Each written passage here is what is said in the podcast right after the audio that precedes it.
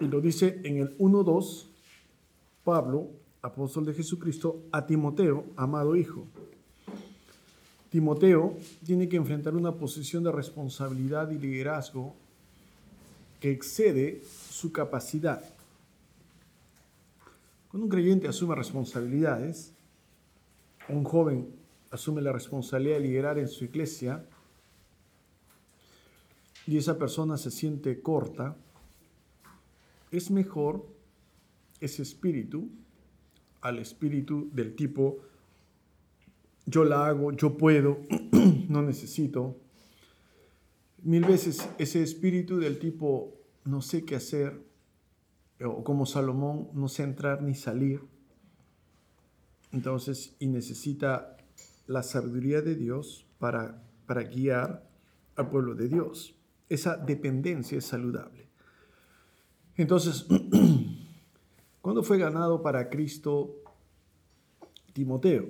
Si lo llama hijo, eh, en el 1.2, a Timoteo, amado hijo, es sin duda porque Pablo ha sido el instrumento humano para ganarlo para Cristo. Hace la obra como yo. Es otra de las cosas que dice Pablo de Timoteo. No solo para respaldarlo, sino porque sin duda Timoteo había aprendido de, de Pablo. La preparación ministerial debe incluir, o sea, no solo una preparación teológica, sino el estar cerca a alguien de quien aprendes lo que vas a hacer. Estar cerca a alguien que está donde tú quieres estar. Eso debe incluir la preparación ministerial. Saltar esa o omitir esa parte es lastimar eh, tu preparación, lastimarte. Entonces, durante 15 años, es de Hechos 16, donde aparece en escena Timoteo. Entonces, desde su primer contacto, y Timoteo es fruto del trabajo de Pablo en Listra. ¿Qué ocurrió en Listra en el primer viaje misionero? Fue apedreado Pablo. Entonces, en el segundo, eh, Pablo vuelve a pasar y recluta a Timoteo, que era de padre griego, aparentemente ya había muerto, madre judía, y por eso no se había circuncidado.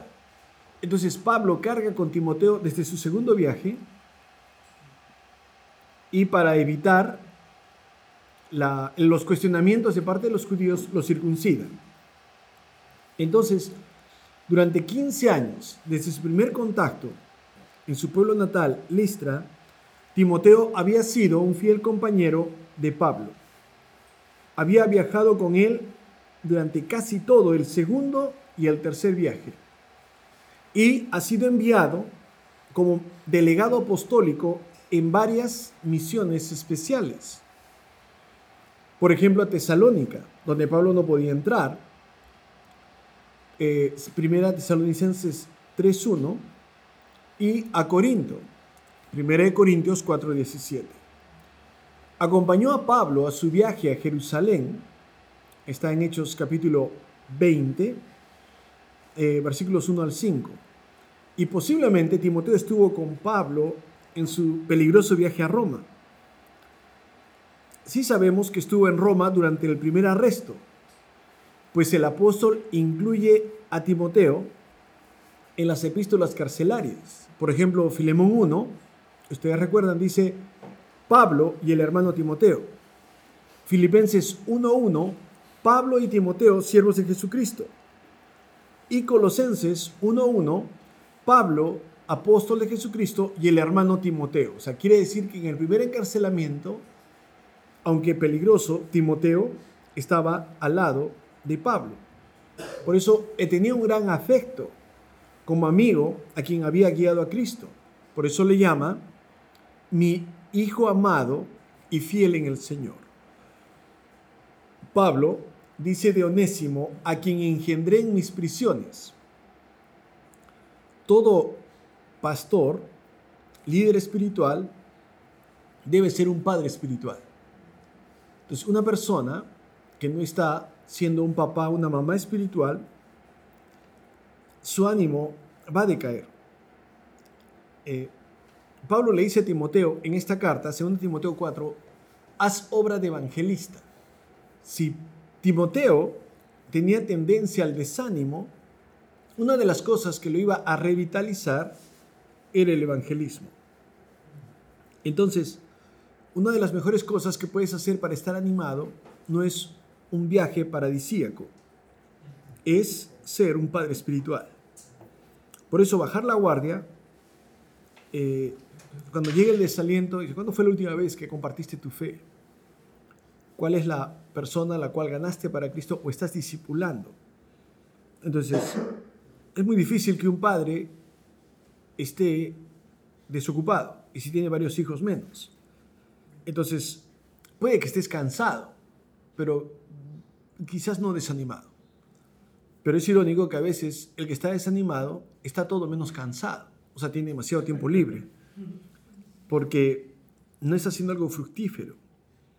Entonces, eh, sí, a veces se van a juntar el hambre, el cansancio y el desánimo. Elías, por ejemplo, ¿no? En Primera Reyes, después de una gran victoria en Monte Carmelo, viene un gran temor.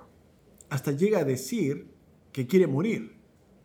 Solo he quedado yo, ha perdido perspectiva. Es interesante lo que hace Dios con Elías.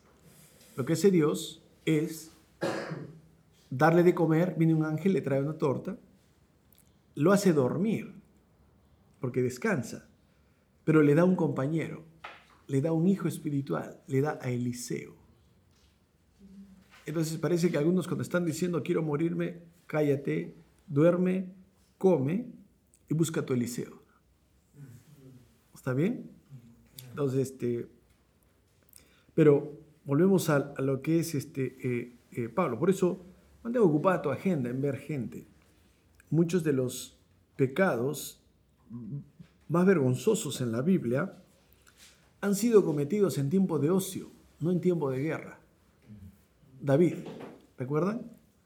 Entonces, cuando se dice de David que al caer la tarde eh, se levantó y fue al balcón, eh, el contexto presume que él estaba durmiendo. ¿Es pecado tomar la siesta o dormir? No, no hermano. Pero era el tiempo en que él debía estar en el trabajo, la guerra, y no estuvo. Entonces, el tiempo de, de ocio, mucho tiempo de ocio, este, es en realidad una un riesgo, una predisposición a, que te metas en problemas. Mantente ocupado, mantente ocupado en cosas que te edifiquen. Entonces, este, gracias hermano. Uno promete, el otro, me lo trae. ¿Quién fue el que me prometió? ¿Quién fue el que... Yo coordiné todo. Ah, ya, está bien.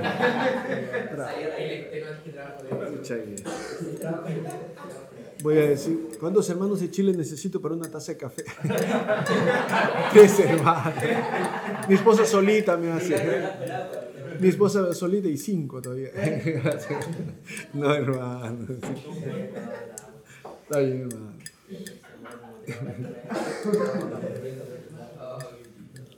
Entonces, este, y por eso es tanta la relación, la afinidad, la cercanía otra cosa muy interesante, si lees Hechos 20, Pablo está rodeado de, hombres. Eh, las hermanas tienen un lugar en el ministerio, como dicen, no puedes edificar una iglesia sin las hermanas en la iglesia, pero no puedes edificar una iglesia alrededor de solo hermanos en la iglesia. Entonces, la apuesta la pasas a hombres. Ha sido muy lamentable y lo es y lo será, pero un líder espiritual solamente rodeado de damas en la iglesia. Y, este, sin ofender, por supuesto, hermana, pues la hermana se va a parar y se va a ir, pero me refiero al hecho de que quién va a liderar después, quién va a buscar a un nuevo pastor después, quién va a asumir responsabilidades, cuentas después. Eh, en el Antiguo Testamento, en el libro de jueces, Débora ocupa un lugar, eh, el lugar de uno de los jueces de Israel, pero esa era una cachetada, una bofetada a la falta de liderazgo masculino. Barak no quiere ir a pelear, sino va a ella. Y Dios le dice a ella, va a dar victoria a Israel, pero no por ti. sino por otra mujer, Jael.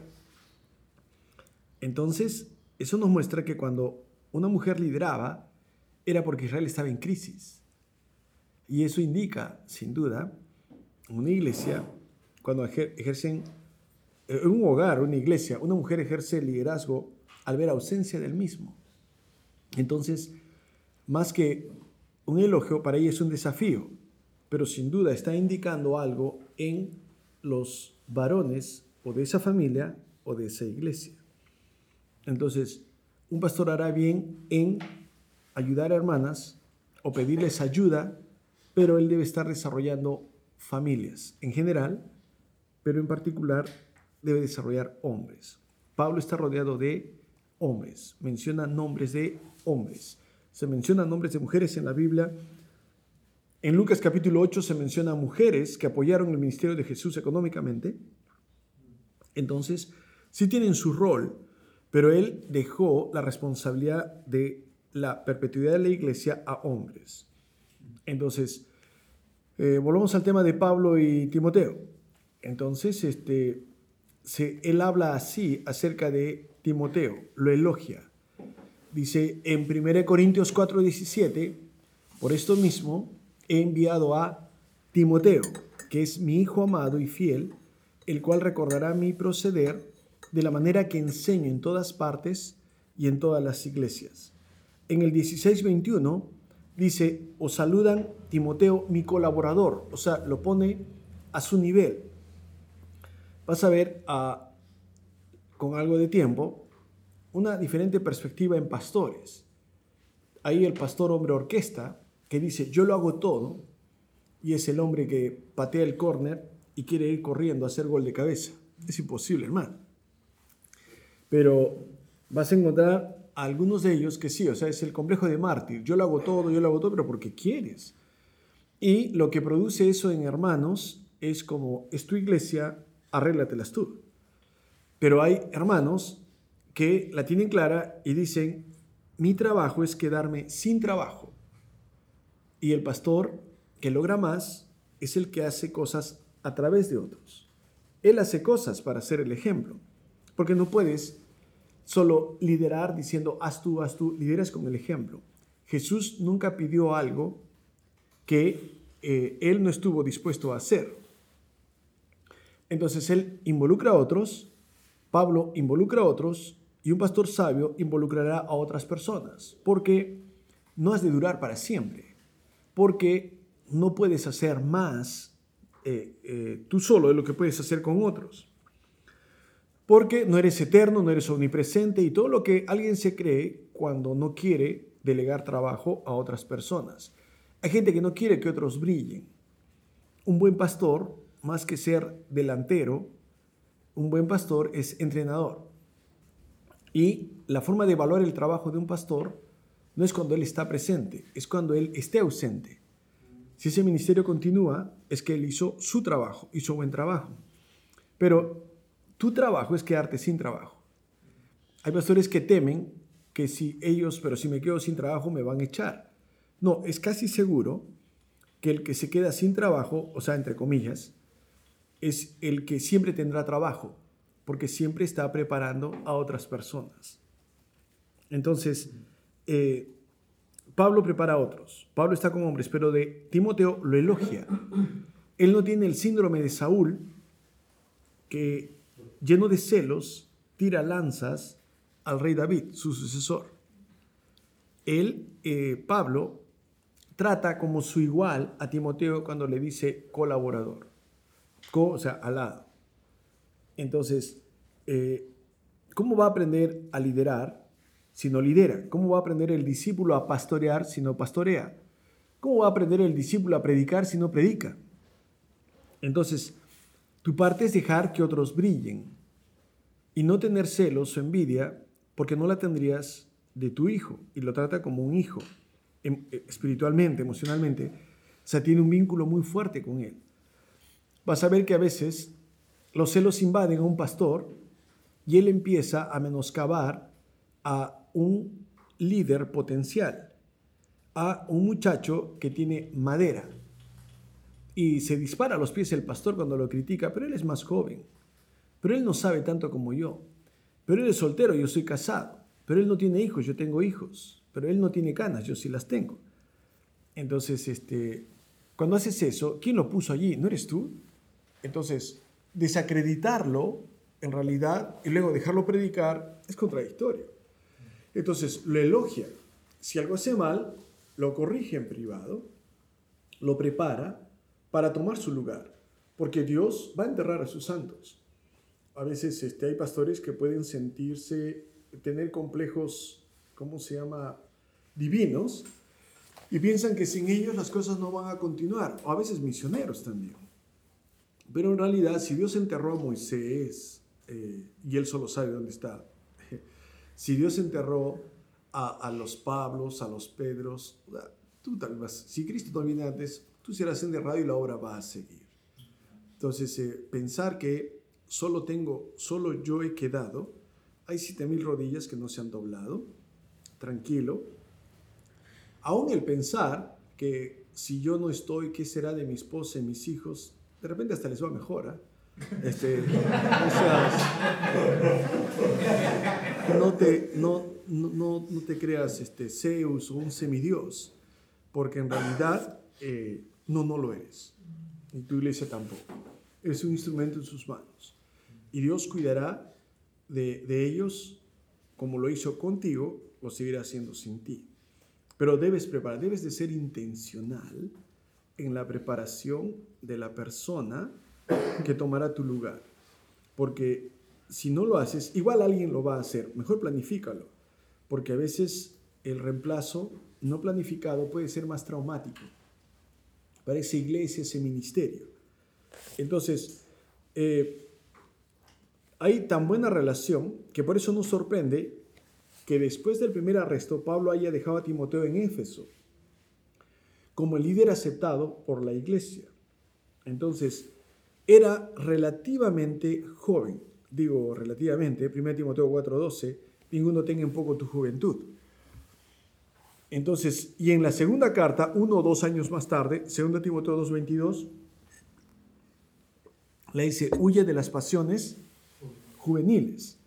No sabemos su edad exacta, pero si tenía como 20 años, cuando Pablo lo enroló en Hechos 16, para esta fecha tendría como 35 años. Entonces, eh, este periodo de vida se consideraba en ese entonces como perteneciente a la juventud, eh, porque solo se reconocían dos periodos de vida entre griegos y romanos, Neos y Jerón, o juvenis y senex, de donde viene senil, ¿no? Entonces, los primeros de estos, neos eh, eh, o, este juvenil, gerón, de donde viene geriatra, ¿no? El doctor de los viejitos. Entonces, los primeros de estos no representaban a personas juveniles como hoy de 15 a 20. Se trataba de adultos en pleno vigor de la vida, soldados en edad militar, o sea, hasta los 40, eras un neos o un juvenis. Entonces, imagínate. Entonces aquí todavía tenemos a varios neos, a varias guaguas, con 40 años, hermano. Se trataba de adultos, entonces 30, 35 años era una edad temprana en ese entonces para asumir un liderazgo. Timoteo era propenso también a las enfermedades. ¿Dónde está la prueba? En que en 1 Timoteo 5:23 dice, no bebas agua, sino un poco de vino por causa de tu estómago y tus frecuentes enfermedades. Entonces, propenso a enfermedades, aunque no especifica, y le recomienda un tónico a causa de su estómago, entonces ya no solamente eh, agua. Parece que era de temperamento tímido, parece haber sido de carácter reservado por naturaleza. Si hubiera, si hubiera vivido en este tiempo, quizás diríamos que hasta introvertido Parece que tenía la tendencia a evitar tareas difíciles, de tal manera que Pablo tiene que prepararle el camino. Por ejemplo, cuando va con los, con los corintios.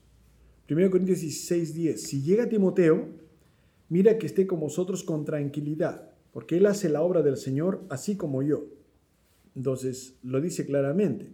En el versículo 11, 1 Corintios 16, nadie le tenga en poco, o sea, no, no lo menosprecie encamínenle en paz, para que venga a mí, porque le espero con los hermanos. Casi como diciendo, porque él va a venir a mí y me va a contar cuál de ustedes fue amable y cuál no. Varias veces en la segunda carta le exhorta a asumir su cuota de sufrimiento, a no tener ni temor ni vergüenza, porque Dios no nos dio espíritu de cobardía. 1.7, puedes leerlo allí, no nos ha dado Dios espíritu de cobardía. 1.8, no te avergüences. Dice, eh, participa de las aflicciones. 2.1, esfuérzate en la gracia.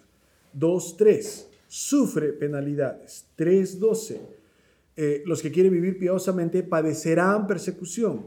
4.5, sé sobrio en todo, soporta las aflicciones. Una de las mejores maneras, a veces decirle, idealizar el ministerio, eh, no es saludable. Todo te va a ir bien.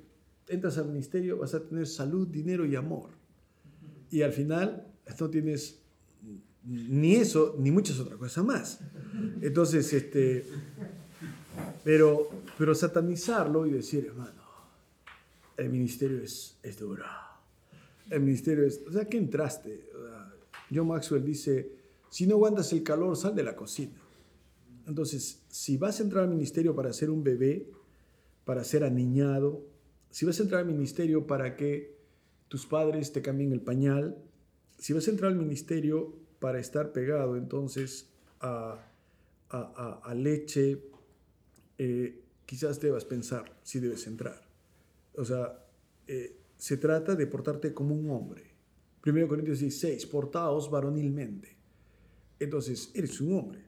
Y hasta donde sabemos, creo que aquí como en Perú, si tienes 18, ya eres un hombre. Pero todavía esperas portarte como un adolescente este, eh, hasta los 25, 30, entonces dedícate a otra cosa, hermano. O sea, eres un hombre.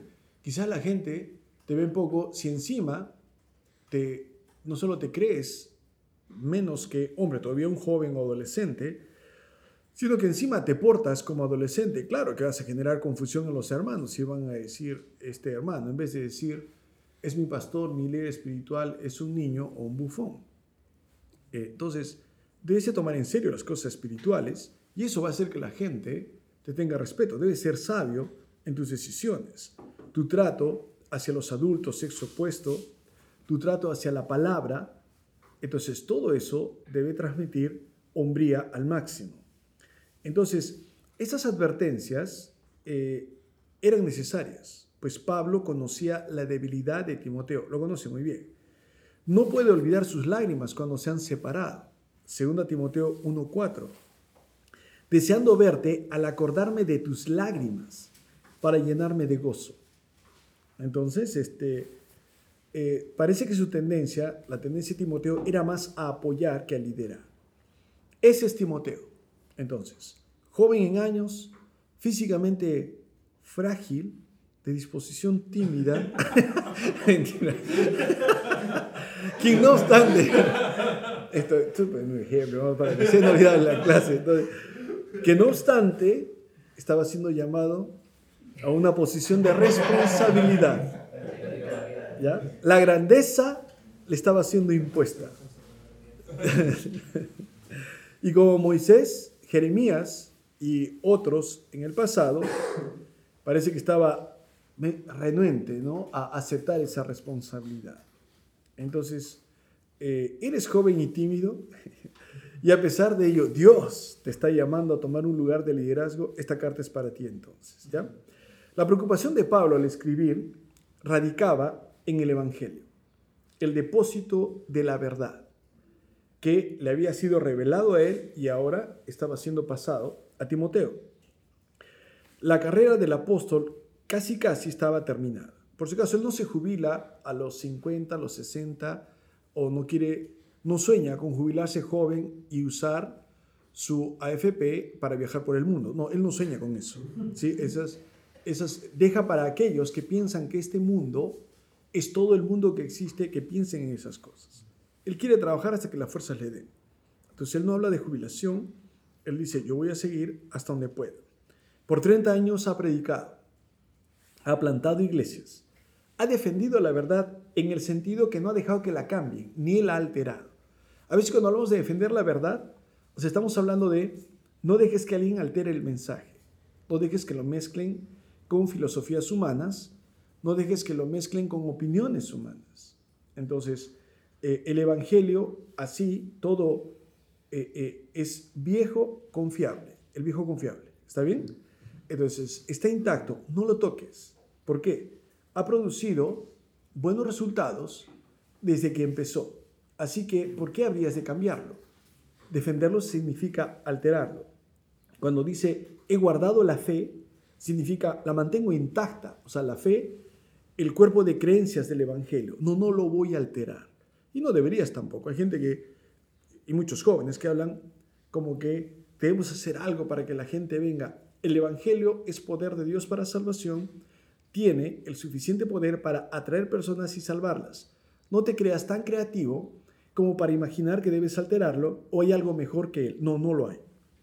Entonces, eh, por eso dice, he guardado la fe. Pero ¿qué pasaría con el Evangelio cuando Pablo muera y ya no esté más? Nerón ha decidido eliminar a todas las sociedades secretas ignorando la naturaleza de la iglesia, parece decidido a destruirla. Los herejes están a la orden del día, enseñando cosas erróneas, judíos, entre ellos filosofía griega. Entonces, ha habido apostasía. Entonces, en Asia, respecto a las enseñanzas de Pablo, un apartamiento. Segundo Timoteo 1.15, me abandonaron los que están en Asia. Me abandonaron, o sea, se han apartado, de los cuales son Figelo y Hermógenes. Un hombre dijo que el cristianismo temblaba, hablando humanamente. Estaba al borde de la aniquilación. ¿Quién entablaría la batalla por la verdad cuando Pablo moriría? Todo esto pasa a manos de un este, debilucho Timoteo, enfermizo Timoteo, pero él confía. Y dice, esa era la pregunta que lo tenía. Y por eso, 1 Timoteo 6:20, oh Timoteo, guarda lo que se te ha encomendado. Está hablando del mensaje, el contenido del mensaje, el Evangelio. Entonces, pero ahora en 2 Timoteo la cosa ha empeorado y se, eh, se vuelve más urgente. Entonces, eh, Pablo le recordó a Timoteo que el precioso Evangelio le ha sido encomendado ahora a él y a él le toca asumir la responsabilidad de predicarlo, enseñarlo, defenderlo de ataques y falsificaciones y asegurar su exacta transmisión a las generaciones venideras. Por eso en cada capítulo Pablo volvía a la preocupación central o algún aspecto de esa preocupación. En 1.14, guarda el buen depósito por el Espíritu Santo, guardar el Evangelio. En 2.3, sufre penalidades, sufrir por el Evangelio. En el 3.13, los malos hombres y engañadores irán de mal en peor, pero tú persiste en lo que has aprendido, continúa con el Evangelio. Y en el 4.1, que prediques la palabra, proclama el Evangelio. ¿Puedes verlo? Guarda el Evangelio, sufre por el Evangelio, continúa con el Evangelio, persiste y proclama el Evangelio. Y es por eso se requiere una nueva generación de Timoteos que guarden el depósito sagrado pero no solo lo, no lo metas debajo de tu cama. O sea, guardarlo es mantenerlo intacto. Proclámalo. Pero que estés dispuesto a sufrir por él. O sea, el rechazo, la persecución y transmitirlo puro y sin deterioro a la siguiente generación.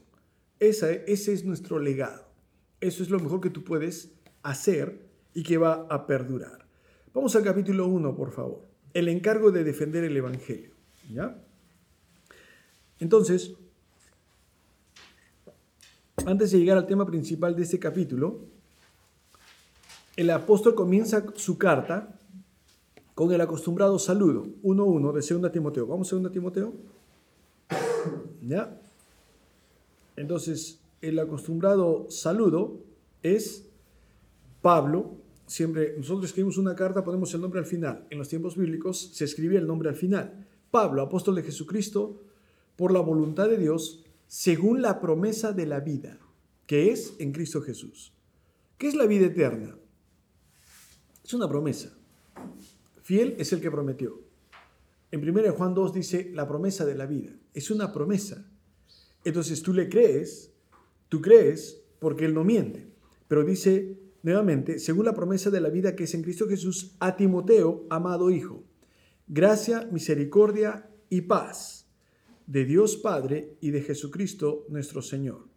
Entonces el apóstol empieza su carta con un saludo personal.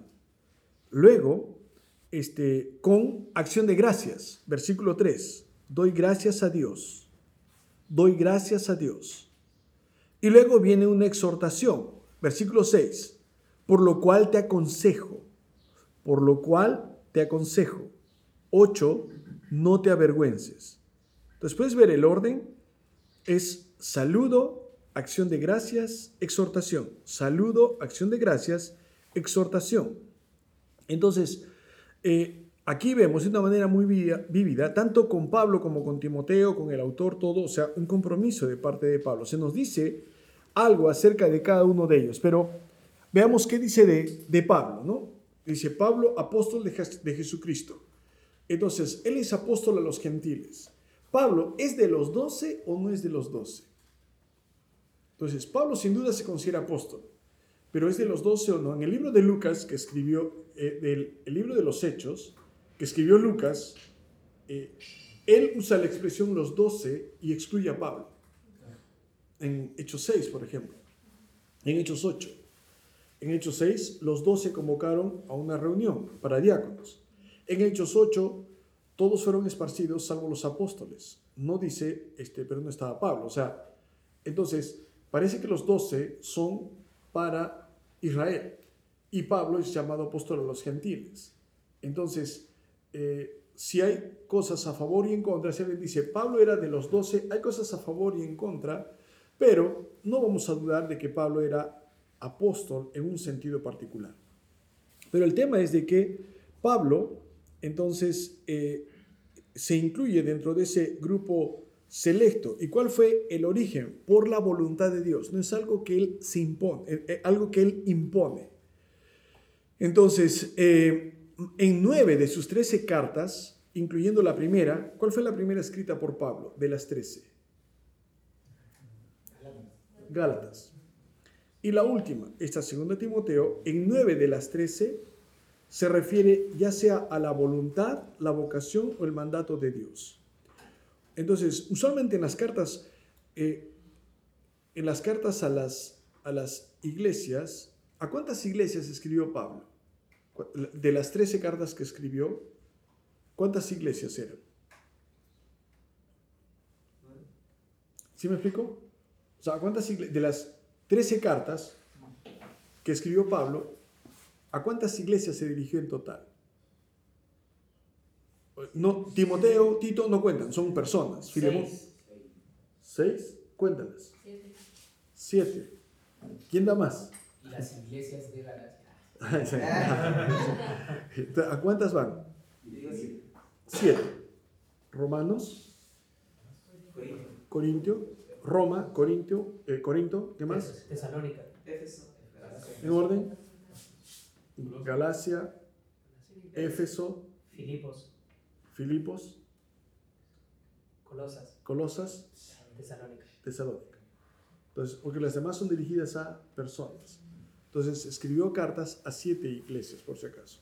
No sé si te has dado cuenta, pero hay una conexión entre las siete iglesias a las que se dirige y las siete iglesias de Apocalipsis 2 y 3.